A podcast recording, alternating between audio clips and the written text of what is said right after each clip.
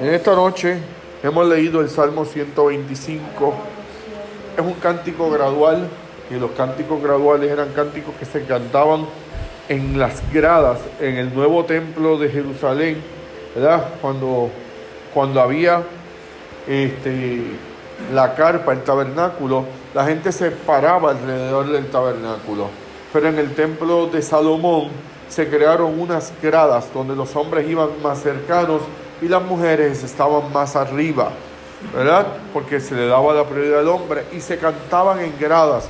Por eso era que se llamaba, este cántico se llama un cántico, ¿verdad? Entre una de las cosas se llama un cántico gradual. Y empieza diciendo los que confían en Jehová. Mire mi hermano, una de las cosas más difíciles que hoy tiene el hombre para poder lograr es crear confianza. Nosotros como seres humanos, hoy en día, hemos perdido la confianza. Hemos perdido la confianza en las autoridades civiles, hemos perdido la confianza en las autoridades religiosas, hemos perdido la confianza en las autoridades sociales. Y hoy en día el hombre nace sin poder sin poder confiar. Es una de las situaciones más difíciles. Pero la palabra de Señor dice, los que confían en Jehová son como el monte de Sión. Y aquí esta versión dice que no se desliza, en otros lugares dice que no se mueve. O sea, puede haber temblor, puede haber lo que haya, puede haber todas las situaciones, pero aquellos que confiamos en el Señor, nosotros no nos movemos, no cambiamos fácilmente. O sea, la confianza en el Señor es la que nos establece, nos da una completa seguridad. Sino que dice que al contrario, estaremos para siempre, que permanecemos para siempre. Y eso es lo que hace la diferencia. Cuando nosotros perdemos la confianza, nosotros no podemos permanecer. Empezamos a qué? A divariar. ¿Y usted sabe cuál es el problema de perder la confianza? Que la duda nos hace inestables. Inmediatamente en nuestra mente empieza que la duda. Cuando nosotros como padres, cuando nosotros como esposos, cuando nosotros como hermanos confiamos en nuestra familia, sabemos lo que son nuestros hijos y nos pueden decir, mira, tu hijo está haciendo tal cosa y nosotros, ¿qué pasa? No, mi hijo no, porque yo confío en qué? Yo confío en mi hijo. Pero cuando empezamos a ver unas cosas y unos cambios, entonces empieza que a cambiar esa confianza y ahí es que viene que la angustia y el dolor. Por eso es que nosotros, como conocemos al Señor, nunca podemos perder la confianza en Él. Como Jerusalén tiene montes alrededor de ella, así Jehová está alrededor de su pueblo. Mire hermano, no hay algo más grande que las promesas del Señor. Hoy en día estamos viviendo en un mundo donde la fe se está perdiendo. Esta semana yo, inmediatamente que llegué, ¿verdad? De la semana de San Giving, de Acción de Gracias a la escuela, fui y saludé a todos y cada uno de mis estudiantes y le pregunté, ¿tú fuiste a la iglesia en San Giving? No. Y le hice así en el escritorio, un cantazo por no haber ido a la iglesia. ¿Y por qué? Porque es el momento de dar gracias a Dios. Entonces ahí ellos reaccionaban. Yo quería que ellos reaccionaran. Viste, pero es que yo nunca he ido a mi iglesia. Yo nunca he ido a una iglesia. No conozco una iglesia. Entonces estamos viviendo en un momento de crisis. Otros me dijeron, bueno, yo voy a veces los domingos, pero esta semana no puedo ir. Otros me dijeron, bueno, yo oré en mi casa y en mi casa hicimos una oración. Las respuestas fueron variadas, pero del 80% de los estudiantes la mayoría nunca, nunca ha ido a una iglesia. No tienen conocimiento de lo que es Dios. Y esto es triste porque hoy en día nosotros los seres humanos hemos perdido el conocimiento de Dios. Por eso es que en este mundo no hay confianza, no hay tranquilidad. Andamos en las calles con desesperación. ¿Por qué? Porque es que el que confía en Jehová dice que como Jerusalén tiene monte, o sea, nosotros tenemos protección. Una de las cosas más difíciles que siempre se hizo para poder atacar o, o adquirir a Jerusalén fue que Jerusalén era una ciudad no solo amurallada, era una ciudad que tenía montes alrededor para que la gente pudiera llegar a Jerusalén tenía que subir al monte y a distancia se podía ver. Había que buscar otras rutas para poder sorprender a Israel y era difícil lograrlo. Y así mismo hace el enemigo de las almas. Cuando nosotros confiamos en Dios y Dios está de nuestro lado, el enemigo de las almas busca otras alternativas, busca otras soluciones. Por eso cuando el enemigo de las almas no nos puede atacar de, atacar de frente, entonces vienen los ataques simples. La Biblia dice en el libro de Isaías, cazadme las zorras pequeñas. ¿Saben por qué? Porque esas zorras pequeñas son las que nos hacen que nos hacen caer. A veces nos encontramos con un problema bien grande. Viene alguien y viene y me dice, no, que yo quiero entrarte a cuatro puños. Este hijo del diablo, sabemos que es una que, que es un ataque de las tinieblas. Pero de repente se me olvidó pagar la luz, se me olvidó pagar el agua, aunque tenga, los, aunque tenga el dinero, me van a cortar el agua, me van a cortar la luz, lo gasté en otra cosa, ahí entro en una que, en una desesperación. Y es una zorra que, pequeña, porque es una pequeña, una bobería. Si consigo el dinero lo pago, pero esas cosas nos desestabilizan y son las que hacen que nosotros qué? Que nosotros empecemos a ceder.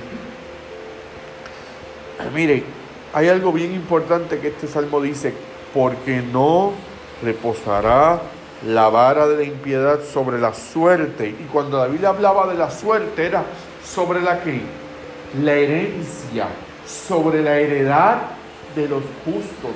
Mire, el enemigo de las almas nos puede atacar, nos puede golpear. Todos nosotros estamos propensos a que el enemigo de las almas nos ataque. Todos estamos propensos a que el diablo nos haga daño. Todos estamos propensos a que en un momento, y estas cosas pasan, mire, ¿cuántas veces nosotros, nuestros hijos, el enemigo de las almas ataca la economía de nuestros hijos y a nosotros nos duele? Ataca a nuestros nietos. Nuestra hermana ha pasado ¿verdad? por un momento en que su nieto estaba enferma. Nuestro hermano, todos y cada uno aquí hemos tenido situaciones con nuestros miembros familiares, que nosotros quisiéramos que pasaran muchas cosas, pero a veces no pasan. Pero la, la más grande sorpresa es que nunca reposará la vara de la impiedad. El enemigo de las almas puede impedirnos. Y esto es como un riachuelo. Yo quiero que usted lo vea así. Ustedes que son de campo, ustedes saben que cuando hay una veta de río que comienza, usted le puede poner piedras al río. ¿Y qué pasa? Se va, el agua se aguanta y no baja, pero no dura toda la vida así. Empieza a crecer y a crecer y llega el momento en que ¿qué? empieza a bajar por los lados. E inclusive ha habido otros ríos que han hecho qué? Que le han puesto y que han hecho, han hecho boquetes por otro lado y se forma un riachuelo o se forma otra vertiente. Y así es la bendición de Dios en nuestra vida. Nosotros tenemos que tener confianza que a nuestra suerte, a nuestra heredad, a nuestros hijos, tal vez hoy en día nosotros no lo vemos, pero por algún sitio llegará la bendición de Dios. Es como cuando Mardoqueo habló con Esther. Le dijo, si tú no te pones, hablando en puertorriqueño, bueno, si tú no te preparas, si tú no dejas ser de bendición, respiro y liberación vendrá de cualquier otro lado. De cualquier otro lado vendrá, porque la bendición de Dios como río se abrirá. ¿Saben por qué? Porque es que la Biblia dice que no puede reposar la vara porque no sea que los justos extiendan su mano y la que y se acerquen a ella. Todos y cada uno de nosotros debemos reconocer que tenemos un límite. Nosotros tenemos un límite. Y la Biblia lo reconoce. La Biblia reconoce que aunque somos justos tenemos un límite. Y va a llegar el momento, y esto es una promesa del Señor, va a llegar un momento en que las cosas tienen que volver a su normalidad. Y nosotros tenemos que orar y pedirle a Dios. Tenemos que pedirle a Dios y reclamar las promesas porque el momento llegará cuando todas y cada una de las cosas caigan. Porque la bendición de Dios no se puede aguantar tanto que los justos lleguen a desear que la maldad entre a sus vidas. Eso jamás podrá suceder. Dios no lo permite. Y sigue diciendo, haz bien, oh Señor, a los buenos y a los que son rectos en sus corazones.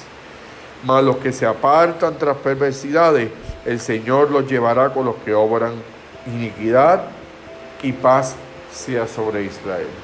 Mire mi hermano, por encima de todas nuestras situaciones con nuestros hijos, con nuestra familia, con nuestra economía, con la política de Puerto Rico, con la sociedad, nunca dejemos que la maldad llegue a nuestro corazón o llegue a nuestra mente. Yo siempre que me ha tocado dar a alguien consejería o me ha tocado hablar con alguien, me dice, pero es que a mí, pastor, me da mucho coraje. Mi primer consejo me lo dio alguien Y yo siempre lo he acaparado. Y siempre le digo, ponte un bloque de hielo en la cabeza y piensa con un bloque de hielo. ¿Te ha oído ese dicho que la gente dice que los cascos se me ponen calientes y yo rápido pienso con los cascos calientes? Usted lo ha escuchado, ¿verdad que sí? ¿Qué pasa cuando los cascos se nos calientan? Let's see. Uh, nos da dolor de cabeza, ¿verdad? ¿Y podemos pensar bien? No. Hay momentos en que uno tiene que ponerse un bloque de hielo en la cabeza para que los cascos se enfríen. ¿Sabe por qué? Porque las mejores decisiones se toman con una mente fría. Oremos al Señor que enfríe nuestras cabezas, que enfríe nuestros pensamientos para que nosotros, el enemigo de las almas, piensa, ¿por qué usted cree que la Biblia dice en Efesios capítulo 6, versículo 8 adelante, que el diablo tira dardos de fuego? Porque él sabe que si tu mente está en fuego, uno no puede pensar correctamente. Por eso el Espíritu Santo viene a nuestras almas, nos da un baño de amor, nos da un baño de tranquilidad para que nosotros tengamos en en tiempo y podamos pensar con mucha claridad. Nunca olvidemos de estas palabras que dice la Biblia. La vara de la impiedad no reposará sobre la suerte, sobre la heredad de los justos. Reclamemos esa palabra. La vara de iniquidad no caerá sobre nuestros hijos, sobre nuestra familia, sobre nuestras posesiones. No permanecerá porque son de Dios y es una promesa que Dios nos ha hecho. Así que en esta noche, Dios los bendiga.